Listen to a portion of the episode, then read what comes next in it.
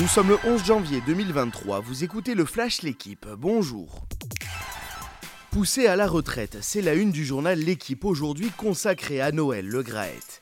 Face à la pression, le président de la Fédération française de football a convoqué hier un comité exécutif extraordinaire. L'objectif de ce rendez-vous ce matin à 11h, convaincre le Breton de 81 ans de se retirer. Patrick Anton, le président du Conseil national de l'éthique de la FFF, a lui appelé hier Le Graët à la démission.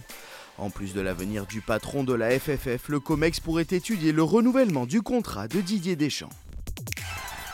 C'est un début de championnat du monde qui a tout l'air d'un piège pour l'équipe de France de handball. Les Bleus partent à la conquête ce soir à 21h d'une septième étoile face à la Pologne. Un titre qui fuit les Français depuis 2017 et un sacre à domicile.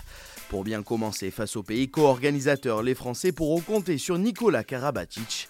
Absent lors de l'édition 2021, le joueur du PSG va disputer son dixième mondial, 20 ans après son premier.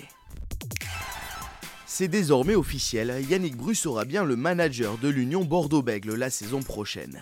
Le poste était vacant depuis le départ de Christophe Furios en novembre dernier. Actuellement consultant aux Sharks, l'ancien talonneur s'est engagé hier pour 4 ans, tout comme Thibaut Giroud. Le directeur de la performance du 15 de France débarquera en Gironde après la Coupe du Monde 2023. Enfin, après Damien Penaud, l'UBB enregistre l'arrivée du troisième ligne international japonais Tevita Tatafu. Deuxième succès cette saison en Euroleague pour Monaco face à l'Olympiakos. Déjà vainqueur en Grèce, la Roca Team s'est imposée hier à domicile 64 à 60.